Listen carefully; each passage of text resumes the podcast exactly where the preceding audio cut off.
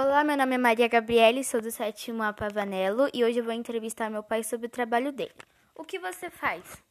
Bom, eu trabalho numa empresa que tem um laboratório químico onde analisa vários tipos de alimentos.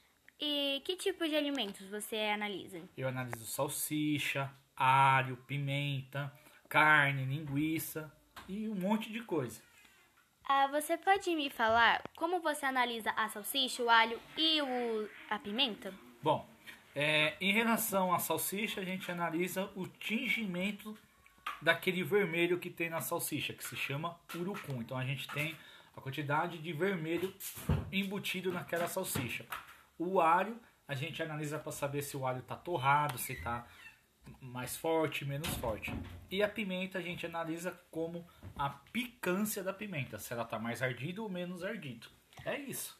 Ah, entendi. Muito obrigada pela participação. Beijo, tchau.